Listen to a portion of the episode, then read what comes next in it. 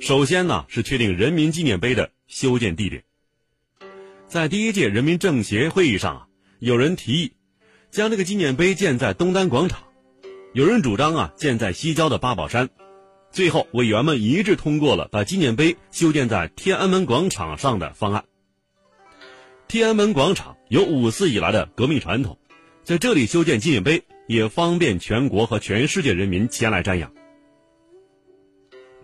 方案确定以后，一九四九年九月三十日下午六点，第一届人民政治协商会议的全体代表在天安门广场举行了庄严的纪念碑奠基典礼。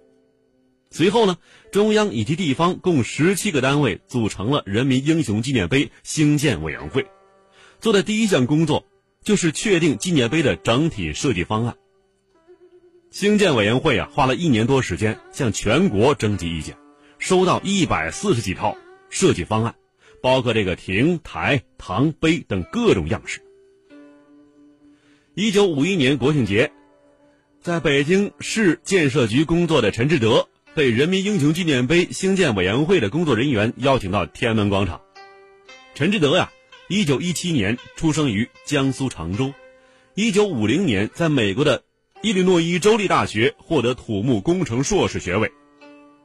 当天呢，他在天安门广场看到了最后遴选出的三个木质纪念碑的模型，一个是形状酷似三个门洞的城台，上有高碑；一个是。坡顶形状的纪念碑，另外一个是啊，群像雕塑形状的纪念碑。陈志德看完之后，摇了摇头，他说呀：“这三座纪念碑模型虽然呢都还可以，但是缺乏高大挺拔、气势恢宏的表达内涵。”他的意见受到了兴建委员会的高度重视，兴建委员会经过讨论修改，最终敲定了。和我们今天看到的纪念碑相似的设计方案。接下来，兴建委员会成立了施工组，陈志德调任组长。一九五二年八月，修建人民英雄纪念碑的工程正式启动了。看古今中外，说喜怒哀乐。讲悲欢离合，道世间百态，晚星画传奇。陈志德啊，仔细研究完图纸，按照设计方案，“人民英雄永垂不朽”八个大字啊，要刻在一块长约十五米、宽三米、厚约零点六米的整块碑心石上。为了保证碑心石不折断。开采石料的毛坯厚度必须三米，这就意味着这块巨大的毛坯石料将重达三百吨以上。到哪里去开采如此巨大的石块呢？陈志德遇到的第一只拦路虎来了。陈志德来到北京图书馆，花了十几天时间呢翻阅资料，掌握了全国各大山脉的岩石情况。他把采石地点。确定在了山东青岛的崂山，连夜奔赴崂山实地勘察。陈志德最终确定了采用崂山最西端的山峰福山大金顶上的石料，因为啊，这种石料啊，石质均匀而且耐风化。为了完整开采出一块三百吨的石材，十几名技工啊，从南京、上海赶到福山。技术工人们。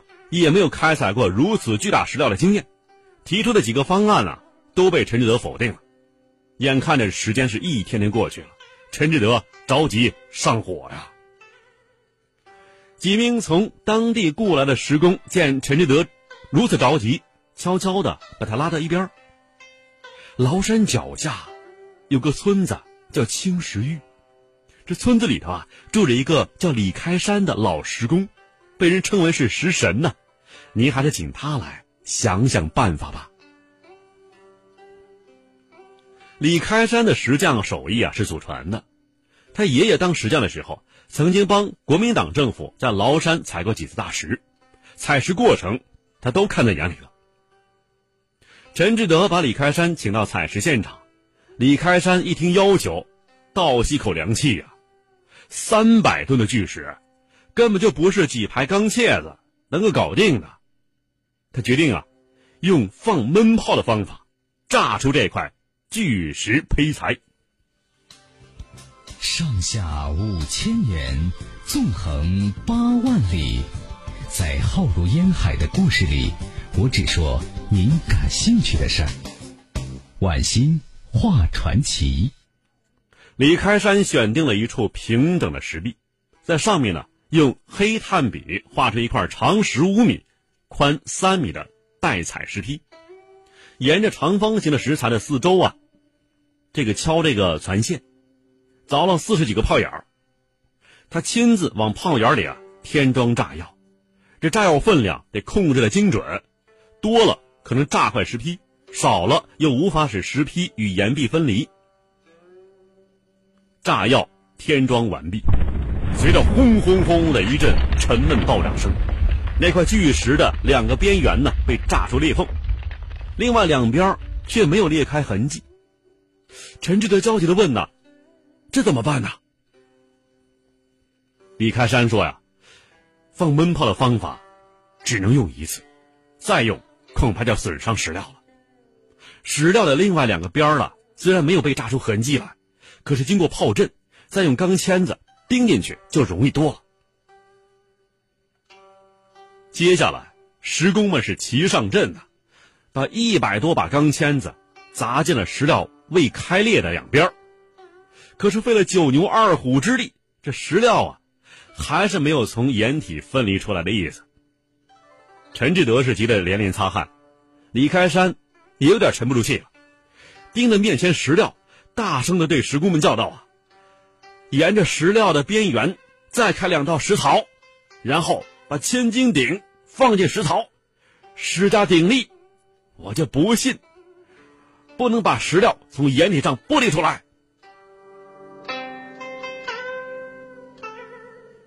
又忙碌了半天呐，两道石槽终于开凿出来了。石槽内呀，八个承重两百吨的千斤顶。被放置进去，随着不断的施加鼎力，只听到啊咔嚓咔嚓几声，巨大的背心石坯完整的从山岩上剥离出来。背心石成功的剥离了，但是一个更大的难题摆在面前：三百多吨呐，怎么把这巨石运到火车站呢？福山距离青岛火车站三十公里，沿途啊大部分是。连绵丘陵，如果从采石场临时修一条重轨铁路直达车站，这造价肯定不小啊。李开山最后给出一个运输办法：滚杠。这滚杠啊，首先要在路面上铺设枕木，接着在枕木上排一排原木，再把巨石呢放到原木上，只要在石料后面呢推加压力，这大石料呢就会慢慢的挪动。陈志德觉得啊，这个办法可行。经过集体讨论，最后决定为了保险起见，不用原木，改用鞍山钢铁厂生产的无缝钢管。准备就绪之后，在三台进口大马力的拖拉机的牵引之下，石料啊，终于是一点一点的向山脚滚移下去。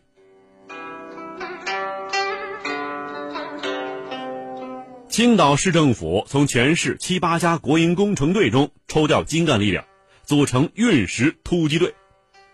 从福山到青岛火车站，三十公里的路程啊，运石队伍整整走了三十四天。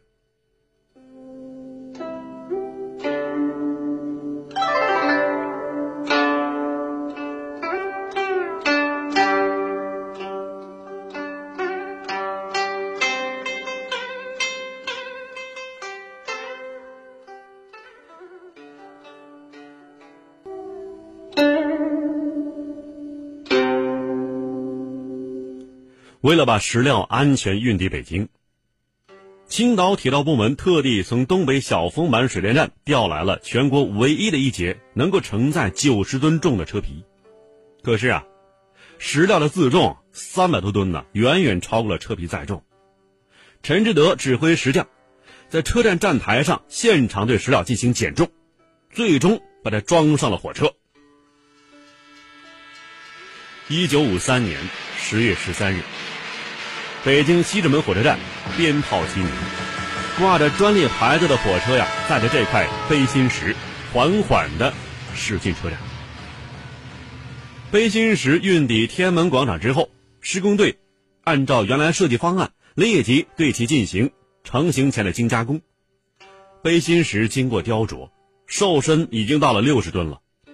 就在这时，施工组。突然接到兴建委的通知，要将整个碑面调转一百八十度。这是怎么回事呢？按照中国建筑物啊，大多是坐北朝南的传统，人民英雄纪念碑最初的设计图纸中啊，是让这个人民英雄永垂不朽的碑面是朝向南方的。但后来发现呢，很多重大群众活动都集中在天安门与纪念碑之间的广场上。为了方便群众瞻仰，碑身正面朝北才更具实用价值。碑面调转一百八十度，纪念碑就刚好与天安门呢面对面了。建议一经提出，立即就得到中央领导以及专家的同意。陈志德指挥的施工组啊，急忙对碑心石做了南北对调的这个准备。所幸的是啊，纪念碑的结构是南北对称的，碑心石即使调了方向。施工进度也没有受影响。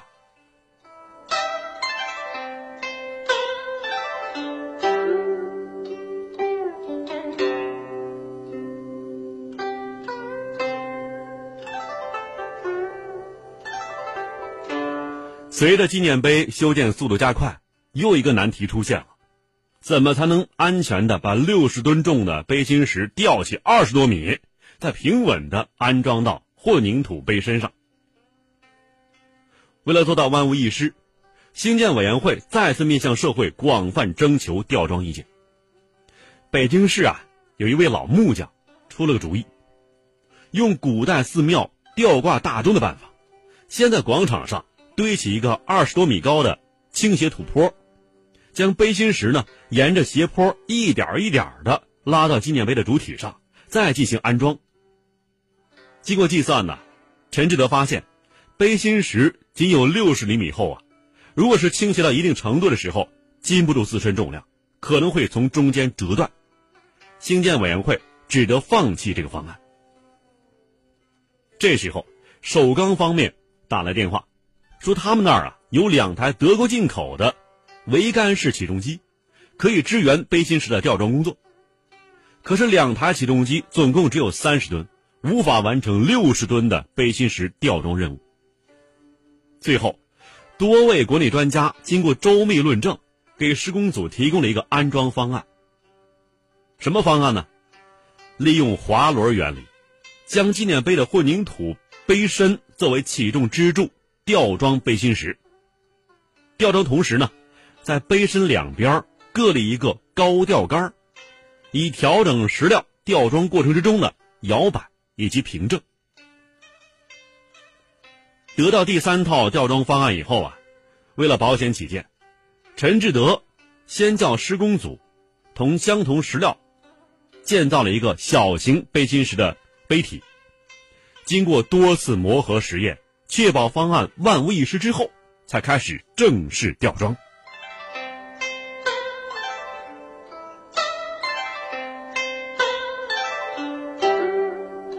正式吊装那天呢，毛宇生。刘开渠、梁思成、林徽因、郑振铎等一百多位各界专家领导一大早就聚在天安门广场上。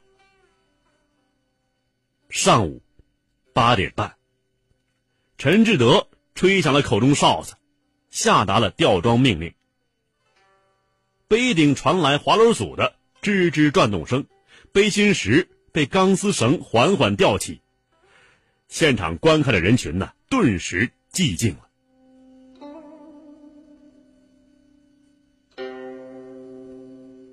陈志德手中拿着红旗，在吊装现场指挥着。随着碑心石被一点点的吊起，天安门广场上啊，竟然刮起了西北风啊！陈志德急忙命令旁边的两架高吊杆操作手啊注意风向，控制住已经被吊起的背心石，绝不能让它在空中摇摆不定。直到下午两点左右，背心石终于准确就位，稳稳地立在纪念碑正北面的背心石槽内。几挂早就准备好的鞭炮被点燃了，人群中发出了一阵阵欢呼。锣鼓声随即响起，陈志德的眼泪啊，唰的一下子流了下来。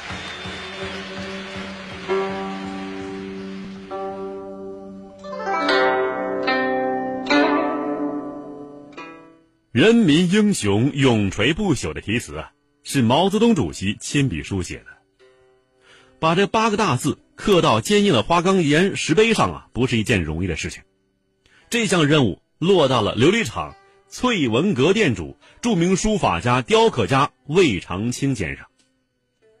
这八个字呢，原本写在信纸上，每个字只有两寸左右见方。要把这些字雕刻到碑心石上，首先要放大二十倍，其中一个“永”字就有两米多高。为了把题词放大，总参部测绘局幺二零五工厂的周永兴，用幻灯机投影仪将字放大。然后呢，按照光影把字描下来，奋战了几天几夜。什么是传奇？他说：“您传，越传越神，传着传着，这事儿就齐了。”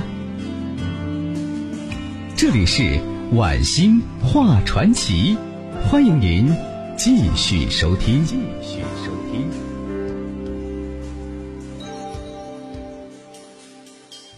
魏长青在往花岗石上雕刻这八个大字的时候啊，也遇到困难。这背心石啊，又硬又脆，不受刀凿，一刻就火星乱冒啊。为了赶进度，陈志德和魏长青决定啊，先把胶皮覆盖在碑体上，再把需要镌刻的部位的胶皮啊挖下去，形成阴纹轮廓，再用高压水枪。通过喷射矿砂的方法，在碑心石上刻出一个边缘整齐的大字，然后呢，以紫铜为胎，采用我国传统的鎏金工艺，做成金字镶嵌进去，保证文字三百年不变色。碑题、碑文共用黄金一百三十两。完工之后啊。人民英雄纪念碑兴建委员会做了工程总决算，纪念碑的总建造价值是四十点五万元。一九五八年五一国际劳动节这天，纪念碑碑身上的红色大幕被揭开了，雄伟壮丽的人民英雄纪念碑终于正式落成。